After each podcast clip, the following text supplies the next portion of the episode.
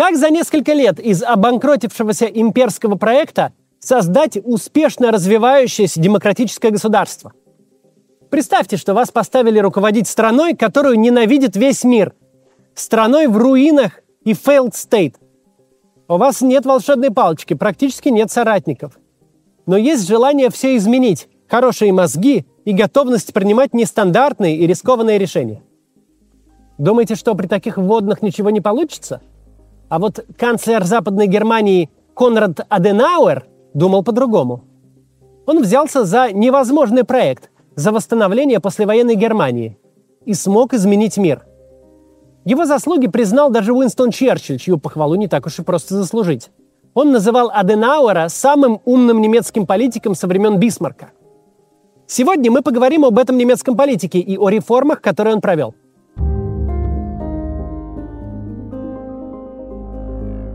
Для начала вспомним, как выглядела Западная Германия после Второй мировой войны. Война была с треском проиграна. Страна оккупирована союзниками и поделена на четыре части. Приходилось выплачивать гигантские репарации, а граждане были отравлены нацистской пропагандой. В стране действовала карточная распределительная система, которая привела к полному коллапсу экономики. Деньги стали пылью, а народ вовсю промышлял на черном рынке, где расплачивались валютой, сигаретами и кофе. Зарплата и уровень инфляции были таковы, что среднестатистическому немцу пришлось бы работать 12 лет, чтобы накопить на одну пару обуви. И 50 лет, чтобы купить приличный костюм. То есть не на машину или дом столько копить, а на одежду. У Западной Германии того времени писали, Германия – это куча мусоров, которые копошатся 40 миллионов голодных немцев. На стенах немецких общественных туалетов пестрили надписи, оставленные американскими военными – Просьба не бросать окурки в писсуары, после этого их невозможно курить. Безработным был каждый второй. Объем промышленного производства в 1946 году составлял лишь треть от довоенного уровня. Добыча угля сократилась более чем в два раза, выплавка стали в семь раз. Казалось, что страна достигла самого дна. Казалось, что в обозримой перспективе ее гражданам не светило ничего хорошего. Тем не менее, с этого дна был путь наверх, и указал его Конрад Аденауэр.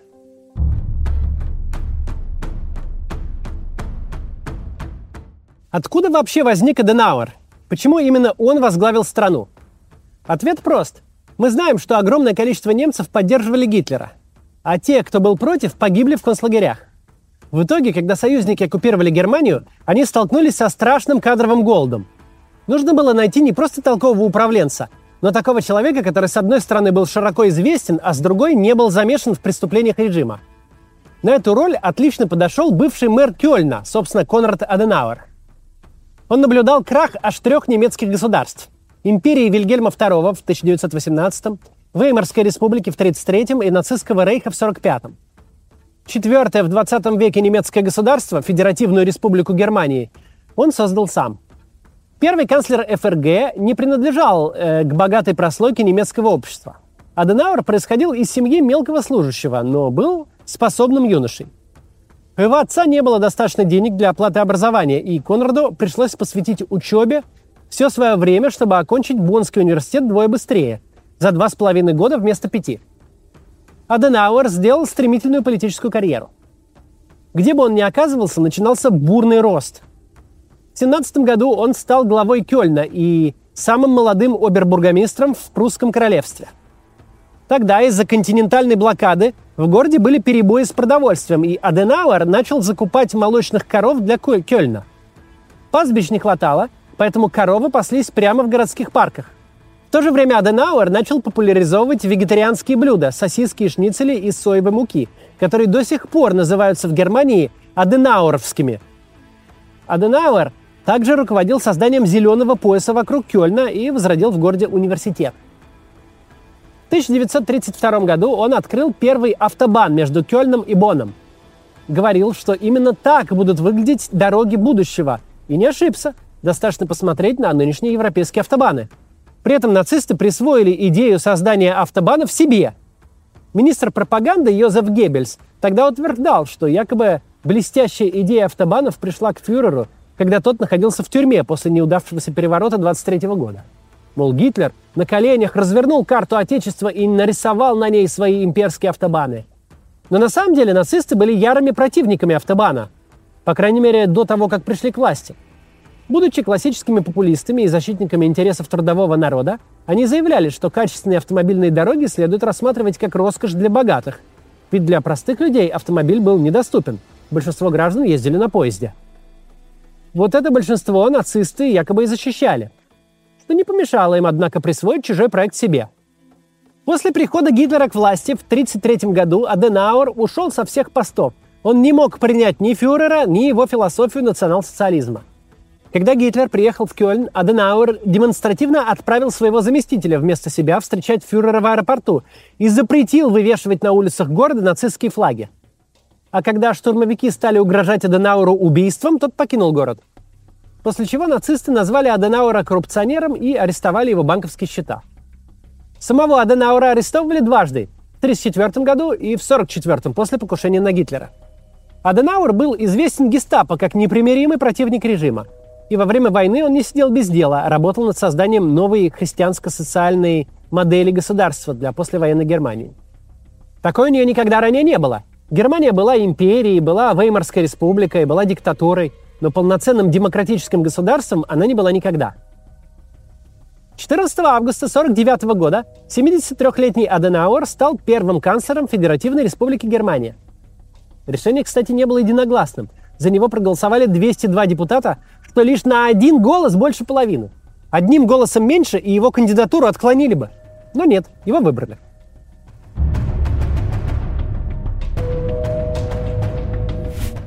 Мы говорили, что компетентных сотрудников не нацистов в послевоенной Германии найти было сложно. С этой проблемой столкнулись не только союзники, но и Аденауэр. Ему пришлось взять на работу нескольких человек, которых обвиняли в нацистском прошлом, что ему впоследствии припомнили. Тем не менее, он не зацикливался на образе идеальных сотрудников и работал с тем, что было. Одной из самых удачных кандидатур Аденауэра стал Людвиг Эрхард, которого он назначил министром экономики ФРГ. Эрхард не был нацистом, но был человеком науки. Во время войны Эрхард руководил разработкой экономической реформы для посленацистской Германии. Он утверждал, что никакая экономическая ситуация не может быть настолько безнадежной, чтобы решительная воля и честный труд всего народа не могли бы с ней справиться. Аденауэр и Эрхард начали с очень смелого и рискованного шага – с полной отмены любого государственного контроля над ценами – такой контроль ставил крест на самой идее свободной экономики. Поэтому от него решили избавиться. Россия, кстати, ну, Советский Союз, избавились от контроля над ценами только в 1992 году, когда это сделал Егор Гайдар и его правительство. Также в Германии решили избавиться от большинства действовавших до этого времени административных предписаний. Причем сделали это не уведомляя ни британцев, ни американцев.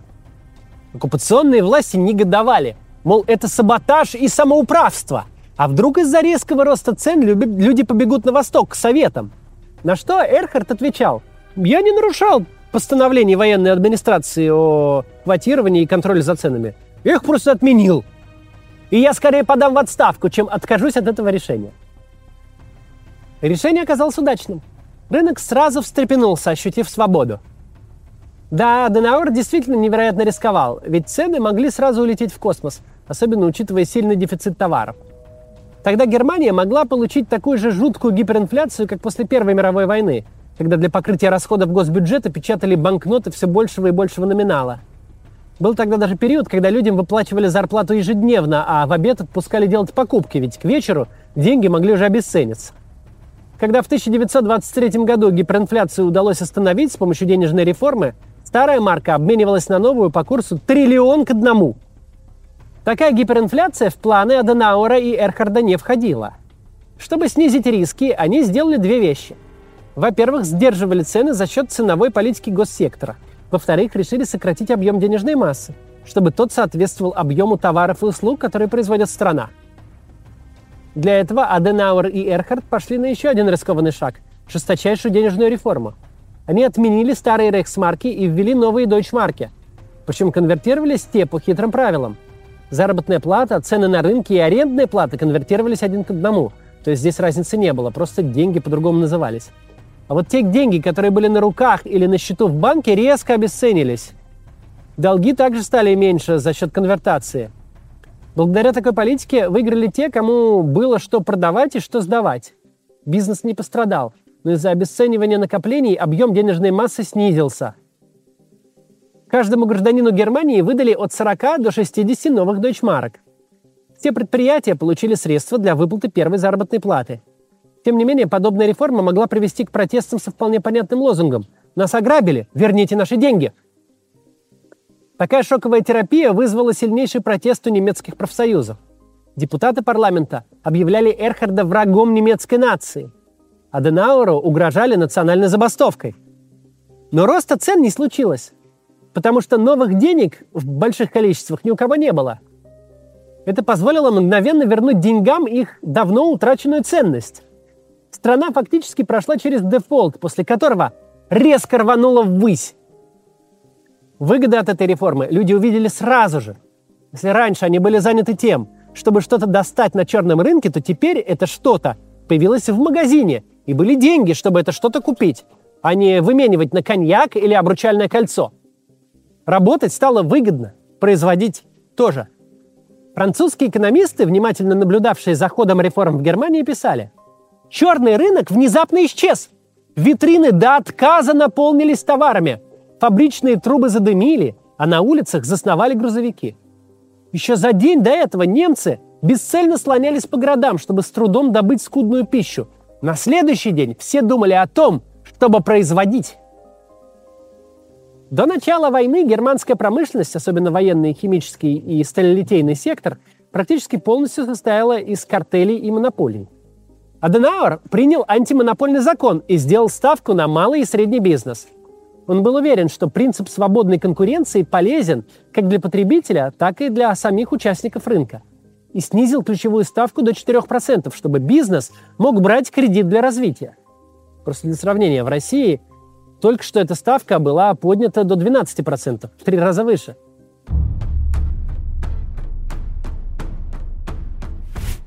Также Аденауэр налаживал международные отношения, реабилитируя Германию в мировом сообществе – 1951 году канцлер Аденауэр договорился с Израилем о выплате компенсации за потерю собственности евреям и за использование рабского труда во время Холокоста. Всего компенсации составили почти 3,5 миллиарда дойчмарок. Оппозиция в Израиле выступала против получения кровавых немецких денег, заявляя, что от таких преступлений нельзя откупиться. Лидер израильской оппозиции Минахем Бегин утверждал, что нельзя торговать честью народа Израиля, что каждый немец – это убийца – Демонстрации перед зданием Кнессета были настолько массовыми, что для защиты депутатов на крыше здания были установлены пулеметы, которые, к счастью, не пригодились. Разъяренная толпа попробовала штурмовать Кнессет и выбить в нем стекла, но была разогнана полицией. А деньги Западной Германии Израиль все-таки принял. А вот ГДР от выплат компенсации за Холокост отказалась. Республика действовала согласованно с Советским Союзом, а отношения СССР с Израилем были напряженными. Локомотивом развития ФРГ стали автомобильная промышленность и жилищное строительство. При Аденауэре были построены 6,5 миллионов квартир. Люди начинали брать кредиты для покупки жилья, красить стены, покупать мебель и посуду. И так шестеренки, еле работавшие ранее экономики, начали вращаться все быстрее и быстрее. К 50 году объем производства в ФРГ вырос аж на 60% по сравнению с 48-м. Рабочие руки стали на расхват – Реальная заработная плата выросла на 80%. Безработица снизилась в 10 раз. Люди начали покупать себе автомобили, и Аденауэр продолжил строительство автобанов. В стране начался непрерывный экономический рост. Уже к середине 50-х годов ФРГ входила в топ-5 стран по объему промышленного производства. Но даже это было не все. Аденауэр сделал ставку на научно-технический прогресс, создание новейших технологий. Он увеличил расходы на науку в 5 раз, и объем конструкторских разработок вырос – Аденауэр понимал, что ученые – золотой фонд страны, что надо не только ценить их на словах, но и хорошо оплачивать их труд. Зарплаты были увеличены, и тем самым предотвращена утечка мозгов за рубеж.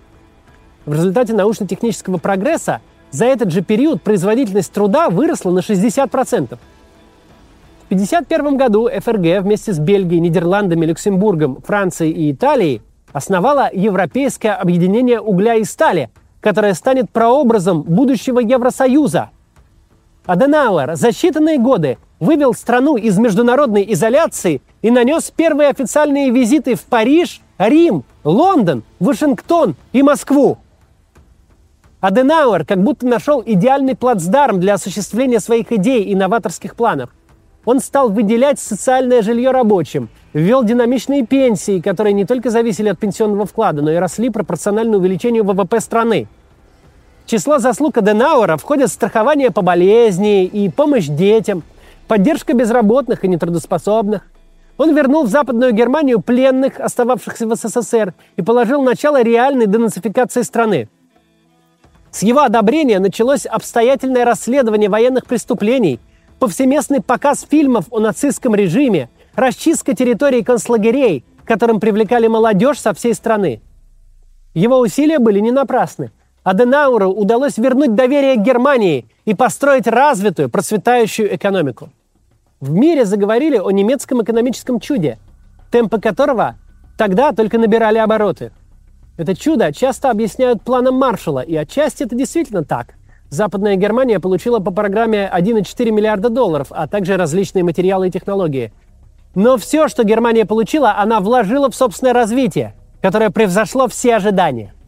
Немцы также продолжали платить репарации и за Первую, и за Вторую мировую войны – но в не очень обременительную рассрочку. Последний платеж сделали аж в 2010 году.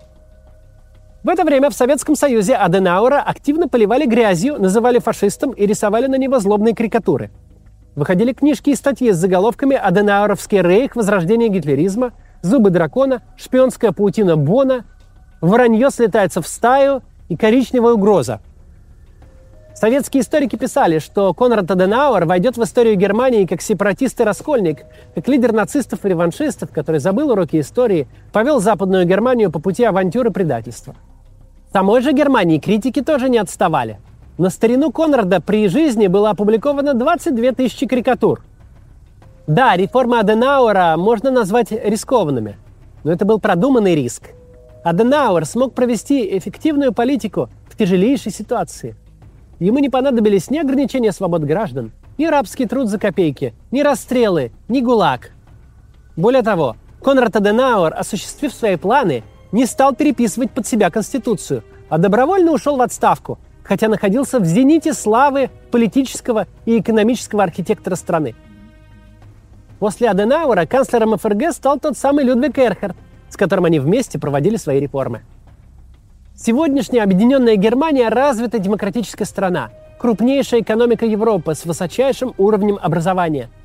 Эта страна выучила уроки прошлого, прошла путь денацификации, выплатила компенсации и репарации.